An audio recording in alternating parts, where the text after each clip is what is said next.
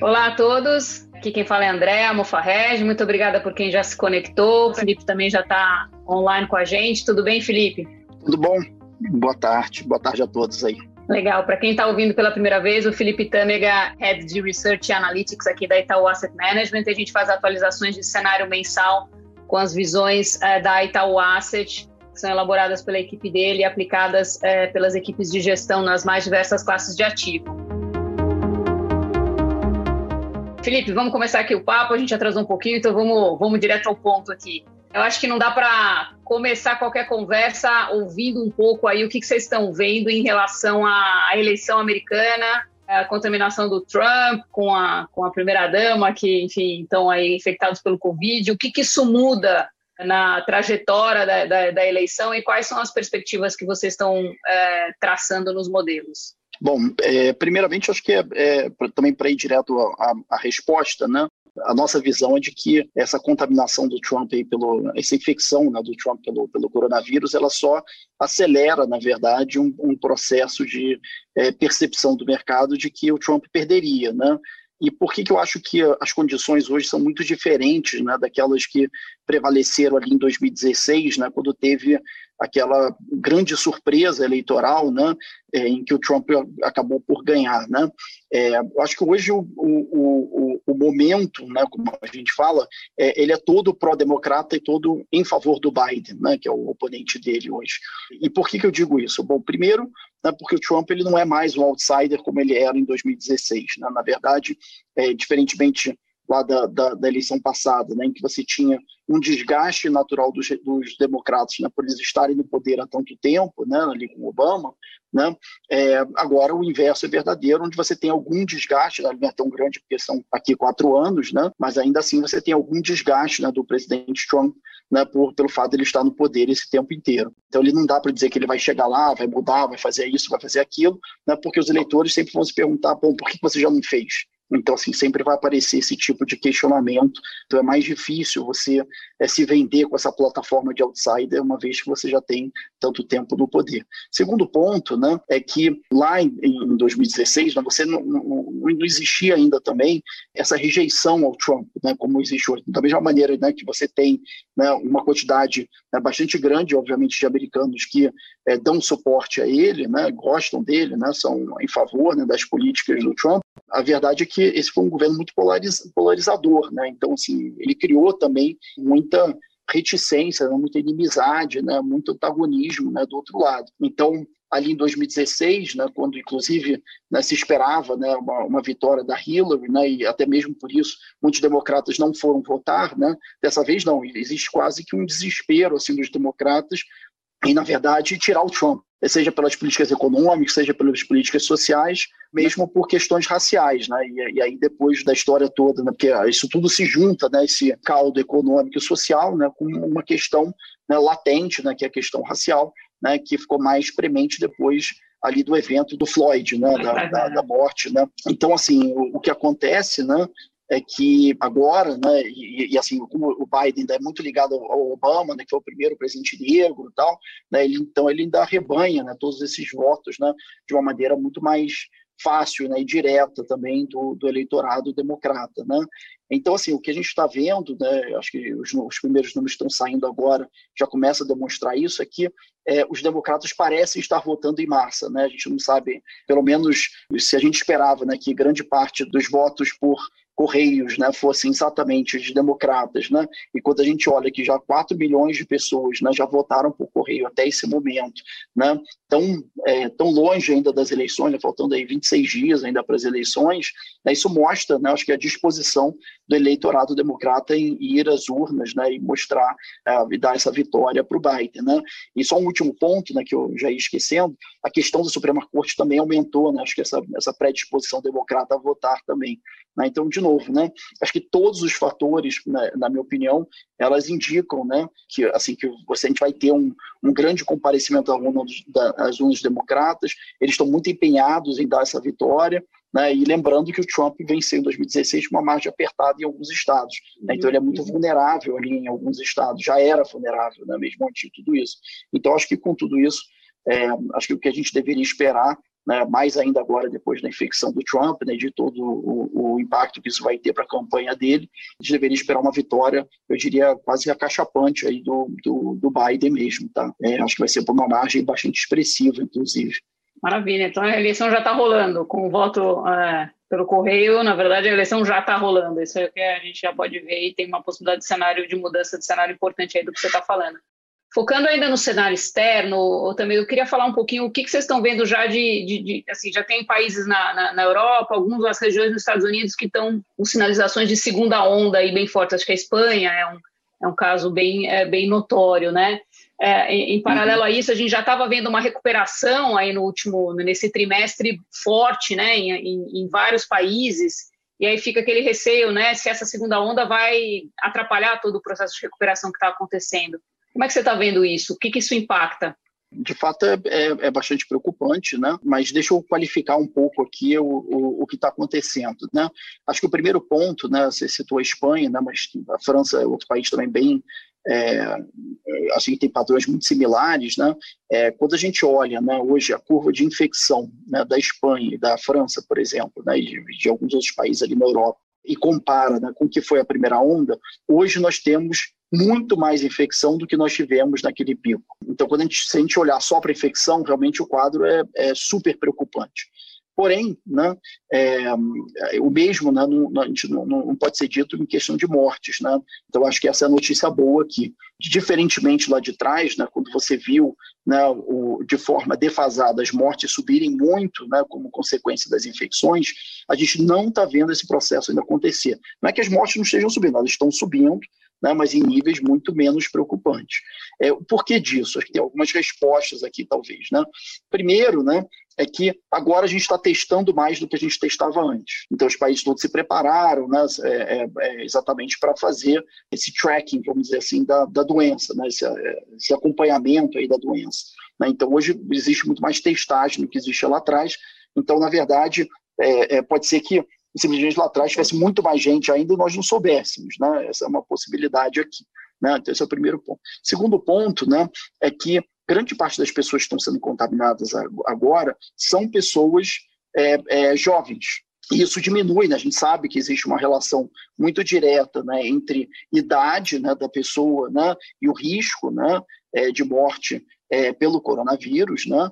Então, o fato de ser majoritariamente jovens agora que estão pegando a doença, né, diminui também a taxa na qual essas pessoas estão morrendo. Terceiro ponto né, é que é, os países se prepararam, da mesma maneira que eles se prepararam para testar, né, também se prepararam com camas, né, com macas, né, medicamentos, ventiladores né, para ajudar na respiração. Né. Então, isso tudo foi feito ao longo do tempo, né, de maneira né, é, é, meio urgente ali, né, no, no, meio da crise, né, mas agora, quando chega a segunda onda, os países estão mais bem preparados que estavam lá atrás. Então, isso tudo ajuda. O quarto né, é que, ainda que nós não tenhamos ainda a cura, né, porque a vacina não chegou, né, os protocolos médicos já melhoraram muito. Né? Então, assim, hoje já se sabe que dando determinados tipos de corticoides né, ou outros medicamentos ali no início né, da doença, diminui muito a chance de, primeiro, de você, às vezes, ser hospitalizado, se você for hospitalizado, de ter consequências mais graves também da doença. De novo, não resolve, né, mas ameniza também né, o problema e, e libera né, espaço dos hospitais para tratar aqueles que de fato né, venham ter problemas maiores. Né? Então, de novo, isso tudo ajuda. Né? E também a gente não pode esquecer que assim, parte da população já foi contaminada, né? em especial aqueles que estão na linha de frente. Grande parte dos médicos que lidaram com o coronavírus foram contaminados da primeira onda. Então, existe alguma. alguma é, agora, quando a pessoa vai no hospital, é menor a chance dela ser contaminada né, pelos médicos, pelos enfermeiros, né, é, do que era no, na primeira onda também, né, por conta disso. Então, de novo, isso tudo ajuda o quadro aqui, né, o fato de também, assim, as pessoas aprenderam a viver com isso, então a carga viral que elas estão sendo expostas é menor, né, então isso também diminui tudo. Então, assim, tudo isso ajuda. Do ponto de vista de economia, tá, só para terminar, né, o que, que, é o impacto disso? É, assim, porque a gente teve um impacto muito grande né, lá atrás, né, em termos de queda do crescimento, né, e aí a pergunta que vem ah, legal, né? não está tendo morte, mas, poxa, está um monte de gente sendo infectada, e aí, a economia vai cair tanto quanto lá? Eu acho que a resposta aqui né, parece ser, de fato, não. Tá? E por que disso? Porque é, o que levou, na grande parte da queda lá atrás, acho que a gente já teve a oportunidade de discutir isso aqui, foi o medo. Né? o medo das pessoas em sair às ruas. Né? O fato de que você não está tendo mortes na mesma escala, né? e o fato de que são pessoas mais jovens que estão saindo, mostra exatamente que as pessoas estão tendo menos medo do que tinham lá atrás.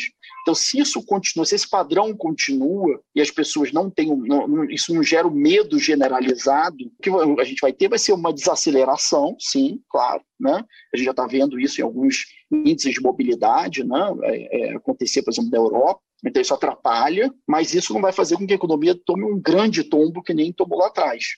De novo, mas vamos esperar, vamos ver como é que é essa doença. É uma doença que né, a gente está aqui falando, que a gente sabe hoje, mas ainda tem há muitas dúvidas né, e questões né, com, com, relação à verdade que a gente sabe muito pouco. Né? Então a gente tem que ter muito cuidado aqui nesse tipo de análise, mas acho que até o momento né, a gente ainda está é, não dá para dizer tranquilo, né, porque essa não é uma situação tranquila, mas a gente está confiante né, de que a economia vai se desacelerar um pouco no, nessas economias, nesses países que estão tendo segunda onda, mas ela não cai, que nem caiu lá atrás, nem, nem próximo disso. É, bom, puxando aqui a conversa para Brasil, não dá para falar de segunda onda aqui, porque o desenho da curva é diferente, a gente acha que está num platô de primeira onda, né?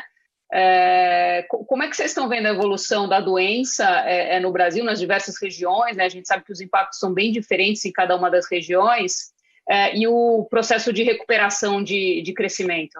É, acho que como você falou, assim, a gente não tem segunda onda porque, na verdade, a gente nem saiu da primeira ainda, né?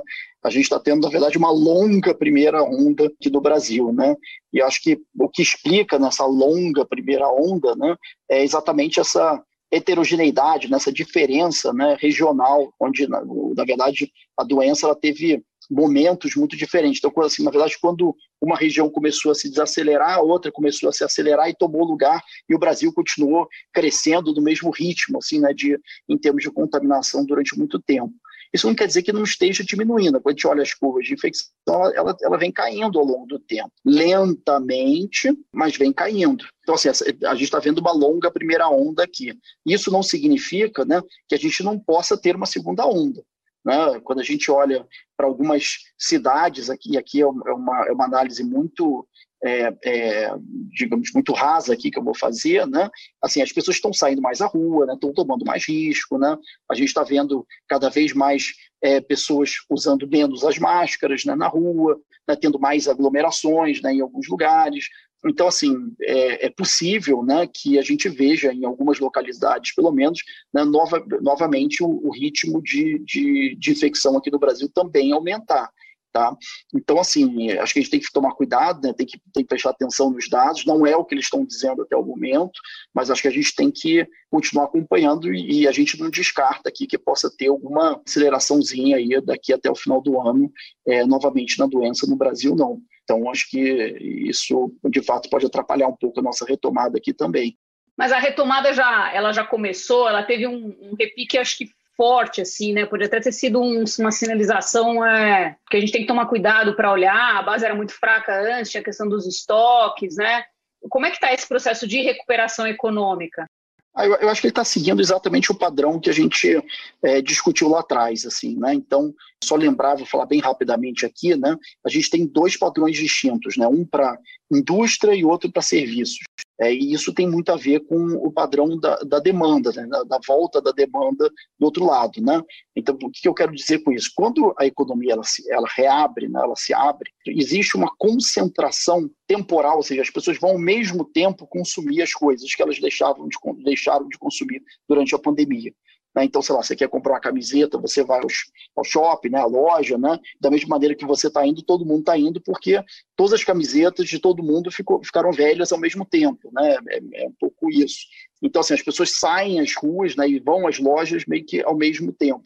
Isso gera um pico de consumo né, maior do que no mês normal, né, porque você não está simplesmente consumindo aquilo, é, o, o, que você ia consumir num agosto, num setembro normal. Não, você está consumindo aquilo que você consumiu em setembro normal e também parte do que você deixou de consumir né, nos meses da, que você ficou em quarentena lá durante a pandemia, né, no pior momento da pandemia.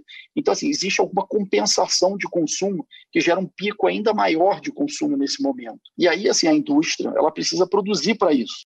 Até porque ao longo da pandemia, né, ela foi se desfazendo de estoque, como ela não estava produzindo nada, né, ninguém estava produzindo nada, estava tudo fechado, né, ela foi vendendo o que ela tinha de estoques. Né?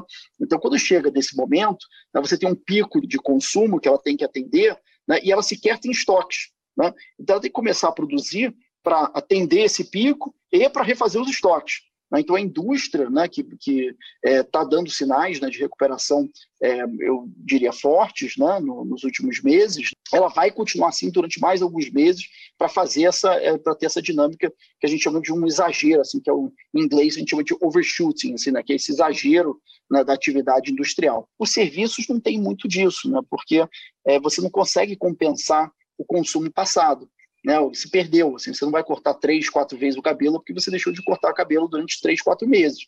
Né? É, assim, você vai cortar uma vez. Né? Então, assim, isso vai fazer com que a, a, a recuperação do consumo, que é o que a gente está vendo, algum, algum momento né, a gente tem a vacina, né, é, aqui na virada do ano, algum momento aí, né, que a gente consiga né, reabrir todos esses setores e aí sim o setor de serviços volta né, com, com, com, um pouco mais de força. Né? Então é um pouco esse padrão que a gente está vendo aqui no Brasil e é um padrão muito comum. Assim, todos os países né, lá fora passaram um, estão passando por um padrão muito semelhante. É que a gente está mais, tá mais atrasado porque a nossa epidemia foi um pouco mais atrasada em, em relação a eles. Né? É, só, é só isso. Né? Então a gente e vai ver esse mesmo padrão aqui acontecendo. Você acha que assim que os, os estímulos é, fiscais que foram dados, que foram necessários, os corona vouchers e tal, eles acabaram botando um pouco mais de combustível é, nesse processo de recuperação agora, nesse momento? Sem dúvida, assim, porque essa concentração, que eu chamei concentração temporal aí do consumo, né, todo mundo indo consumir ao mesmo tempo, ela é também em parte explicada pelo fato de que as pessoas têm dinheiro no bolso. Né? E o fato que elas têm dinheiro no bolso é, em grande parte, né, ajuda direta ou indireta do governo. Né? Direta no sentido de, dos coronavouchers, que você mencionou, e também de todas as renegociações salariais que foram possíveis aí com, com, com a MP também ali do, do, da flexibilização do trabalho. Né? Então, isso tudo ajudou né, exatamente a, que, a chegar nesse ponto, né, com as pessoas ainda tendo emprego né, maior do que teria se não tivesse essa ajuda toda, e renda também maior né, do que elas teriam se não tivesse tido essa ajuda toda do governo. Então, isso ajuda né, nessa volta e faz com que esse desequilíbrio, né, esse pico de consumo seja maior e, consequentemente, a indústria né, seja mais volátil. Assim, vai ser muito mais rápido né, e muito mais forte assim essa volta da economia. Né, mas, de novo, passado tudo isso, né, o, o futuro é, é o que é, é, vai depender dos nossos fundamentos, né? E aí ah. a gente vai passar um pouco além do, do fiscal. É, esse, esse, é o lado positivo que você falou da, do, do, estímulo fiscal, e aí começa uma discussão bem complexa, que é, é, é o impacto do estímulo fiscal no, no, no, é, na, na, enfim, no orçamento, né? É, e, e, e, qual que é o limite desses, desses, desses estímulos, né? É uma coisa que não pode durar para sempre. Como é que você vê isso, esse balanço? O fiscal já está começando a pegar forte agora, né?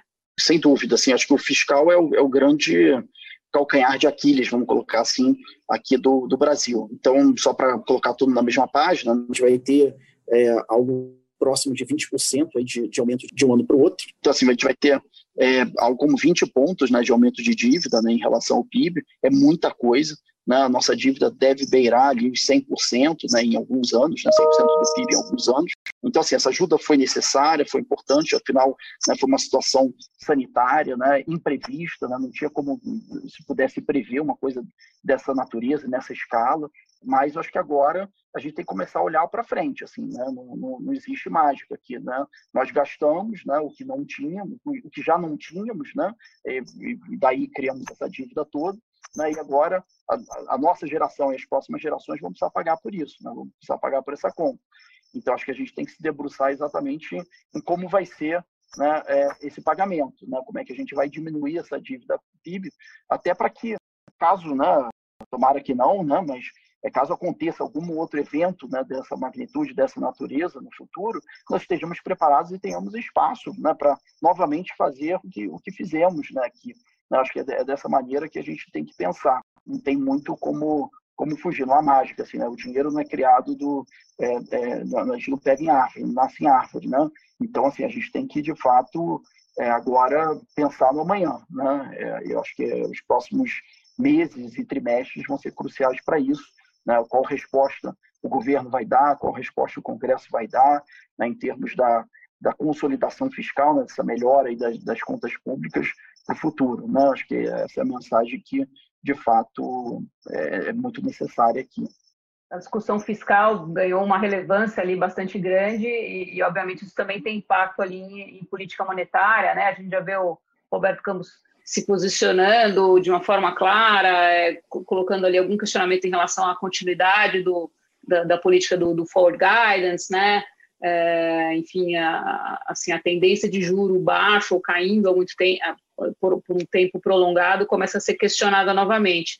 Vou juntar aqui essa minha pergunta com uma outra que entrou aqui do, Nico, do Nicolas da Olaia, que vem eh, da Colômbia, aqui da Itaú Asset na Colômbia.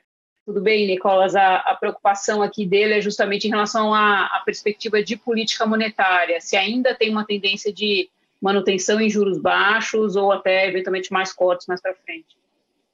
Tá, bom, essa é uma pergunta realmente complexa, né, e, e acho que nós, o mercado todo, né, e o próprio Banco Central é, estamos nos debruçando sobre isso nesse momento, né? É, então, deixa eu tentar responder aqui em partes, tá?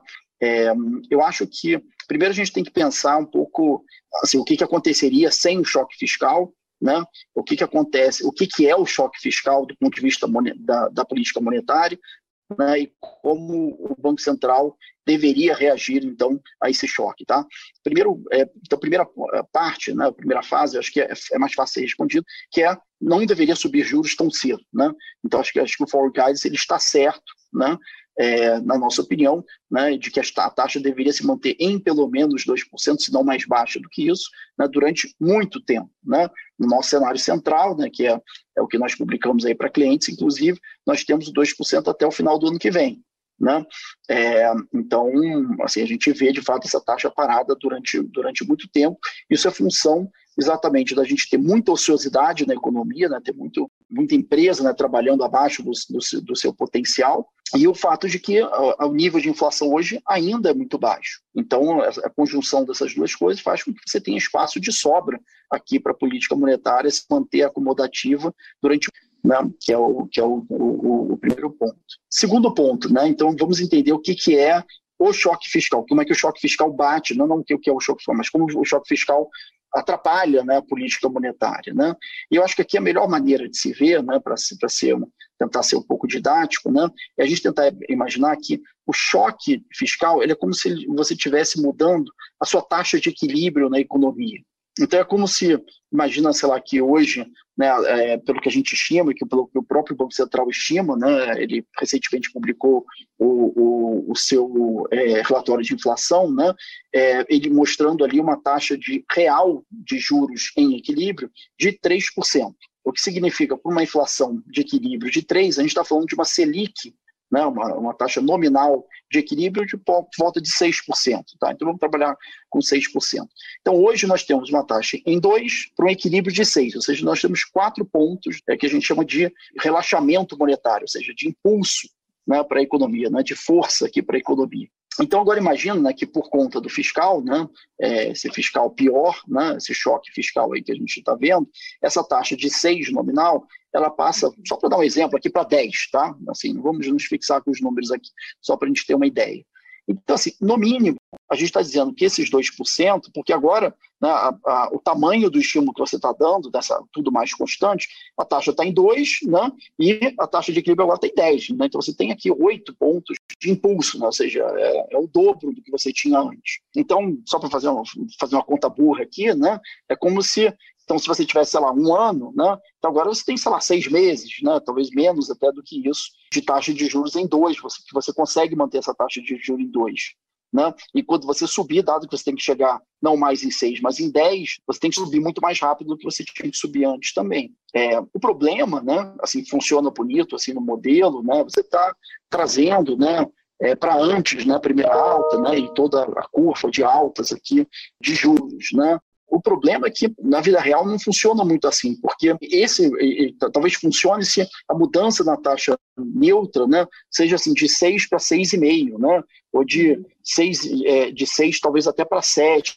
Então, assim, quando você tem uma mudança assim de 6 para 7, funciona assim, ah, você traz, sei lá, de dezembro do ano que vem para outubro, né, agosto, talvez ali a primeira alta, né? Então assim, vida que segue, né, um pequeno ajuste, né? E você não precisa nem mexer na taxa de juros em dois que está hoje, né? Você mexe no for guidance talvez um pouquinho e está tá tudo certo.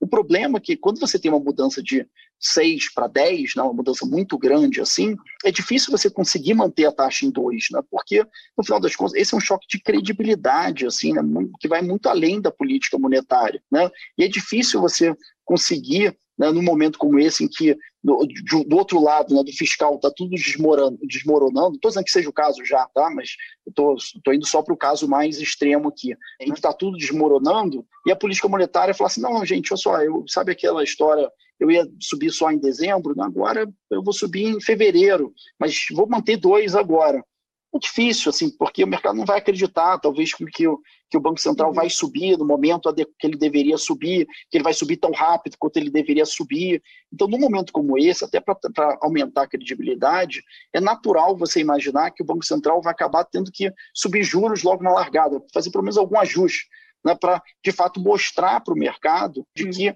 é para valer essa história de, de ajuste no, no, na política monetária.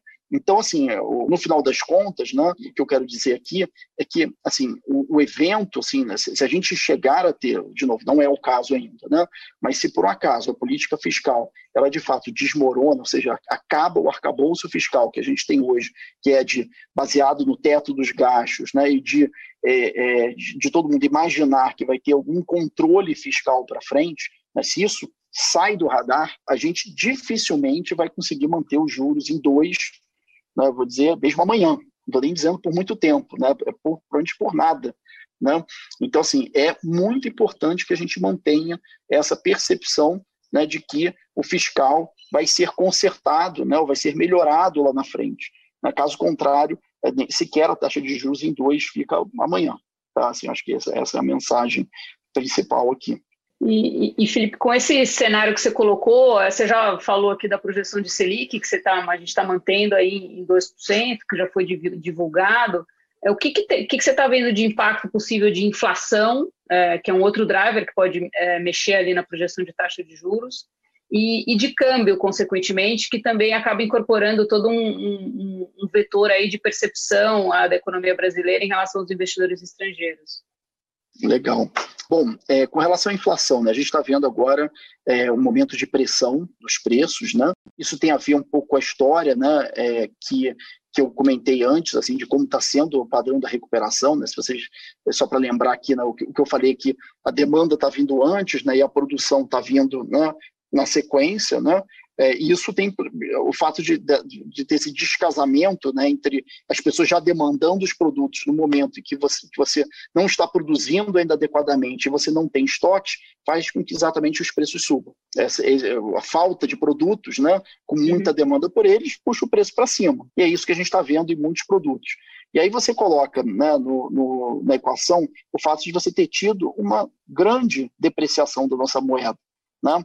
É, então, assim, muitas indústrias já estavam trabalhando né, com, com margens muito apertadas, ou seja, não, não tinha, já não, consegui, não tinham conseguido repassar preço nenhum, afinal, posto no meio da pandemia, né, os, o dólar subiu, os custos todos subiram. Né? Então, agora que ela começa a produzir de novo né, e a demanda está muito forte, acaba que, naturalmente, os preços aumentam né, e eles aumentam em parte também por conta dessa pressão inflacionária que vem do, do câmbio também. Não é só demanda, tem pressão de custo também acontecendo.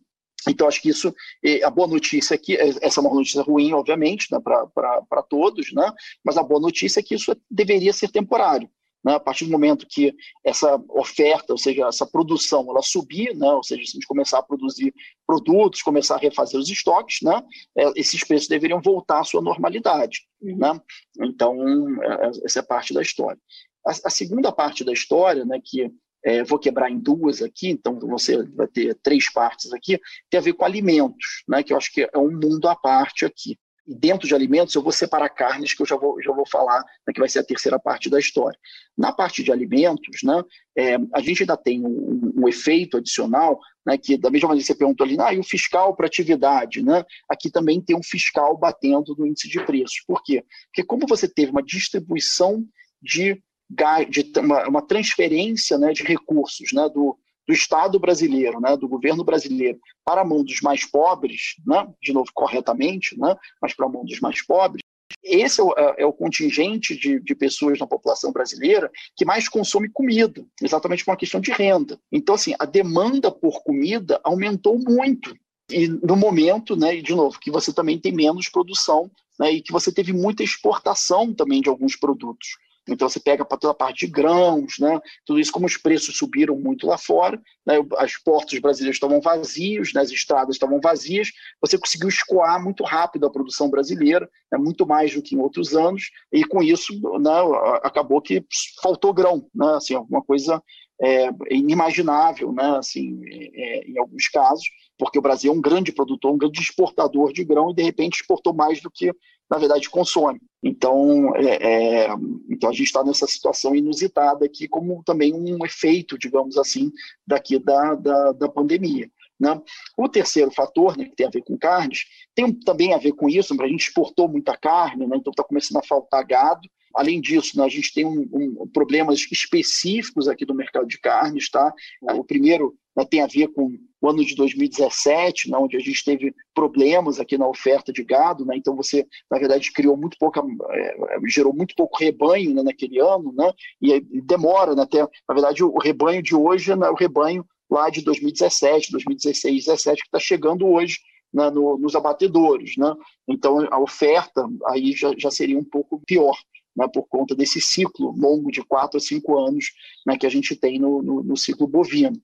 Fora isso, de novo, a gente também exportou muita carne nesse período. E, além do mais, a gente exportou muita carne também por conta daquela história né, que a gente acho que já falou aqui bastante no passado também, do, da gripe suína africana na China. Né? Não só na China, na Ásia, né, que dizimou grande parte do, do, dos porcos né, é, na, na região. E lembrando que né, a carne suína né, é a carne mais consumida no mundo, né, e ela é consumida majoritariamente na Ásia. E aí, com isso, né, eles começaram a importar muito mais carne bovina brasileira, né, de outros lugares, mas em especial do Brasil, que é um dos maiores exportadores de, de carne. Né? Então, isso tudo está puxando os preços das, da carne, que deve se manter elevado. Pode até ser que acomode um pouquinho, mas deve se manter elevado durante todo o ano que vem também, e o, e o seguinte. assim.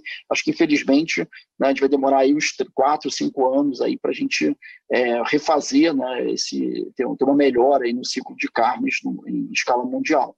Tá? Infelizmente, é um problema mais, mais longo tem menos a ver com coronavírus, mas é impactado e amplificado, vamos dizer assim, por isso, né?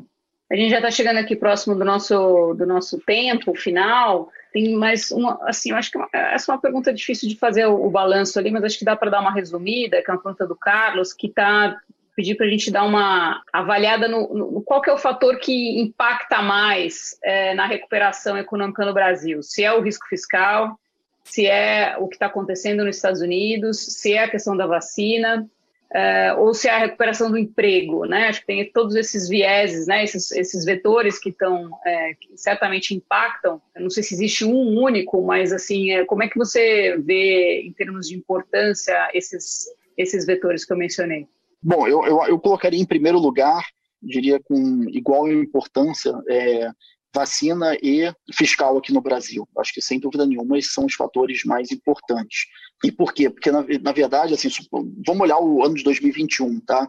É, o ano de 2021 ele vai ter, por um lado, um efeito negativo, tá? Mas é importante, né, que seja, né? Da verdade, da retirada desses estímulos todos que foram dados nesse ano, né? Então a economia se desacelera por isso.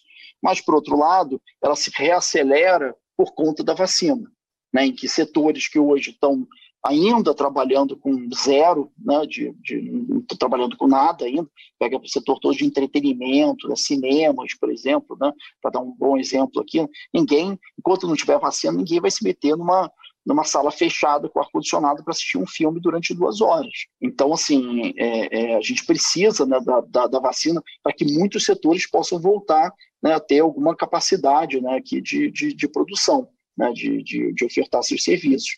Então, assim, eu, eu colocaria em igual medida aqui, né?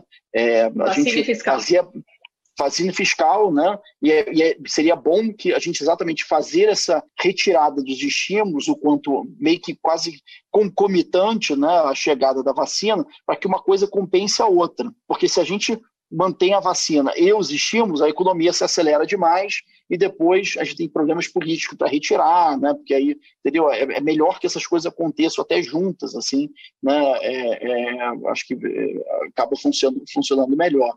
Ah, os outros fatores que ele mencionou, né? Eu colocaria numa, num, num, segundo lugar, assim, né? Eu acho que a recuperação do emprego, ela é função de, de, dessas duas, desses dois fatores que eu acabei de mencionar, não é que não seja importante, é super importante, né? Mas ela, de certa maneira, é uma derivada, né? uma consequência, né? né? É, ela vai responder a isso. Né? Sem essas duas coisas, né, o desemprego, a gente não sabe o que vai acontecer com o desemprego. E as eleições americanas, já óbvio que são muito importantes aqui para o mundo, tal. nesse caso em particular, acho que acaba tendo um peso menor, né, até pelo Brasil ser um país mais fechado. tal. Né? Acho que a gente deveria, hoje, é, dar menos peso. Né? Acho que a gente tem que olhar resolver os nossos problemas primeiro antes de se preocupar com o problema dos outros. Acho que é um pouco isso. É, já tem problema, problema grande por aqui, né? Problema demais, exato. É isso aí, legal. Valeu, Felipe. Acho que a gente cobriu bastante. Tem a última pergunta aqui que tinha, que era do Nicolas, também falava aqui de emprego, que acho que você deu uma tocada aqui no final. Queria lembrar a todos que quem quiser acompanhar as projeções de cada um dos índices, inflação, emprego, é, é crescimento, é juros, pode procurar no site da Itaú Asset, itauasset.com.br. Lá na, na, na seção de insights, a tabela já está lá atualizada. É, e tanto no site quanto aqui no perfil do LinkedIn da Itaú Asset, vocês vão encontrar com, é, com, frequentemente as atualizações de cenário é, e de mercado que a gente tem, tem publicado. Então, agradeço a todos mais uma vez pela, pela, pela atenção nesse, nessa tarde. Valeu, Felipe, muito obrigada. Até a próxima, gente. Tchau, tchau, tchau gente. Tchau.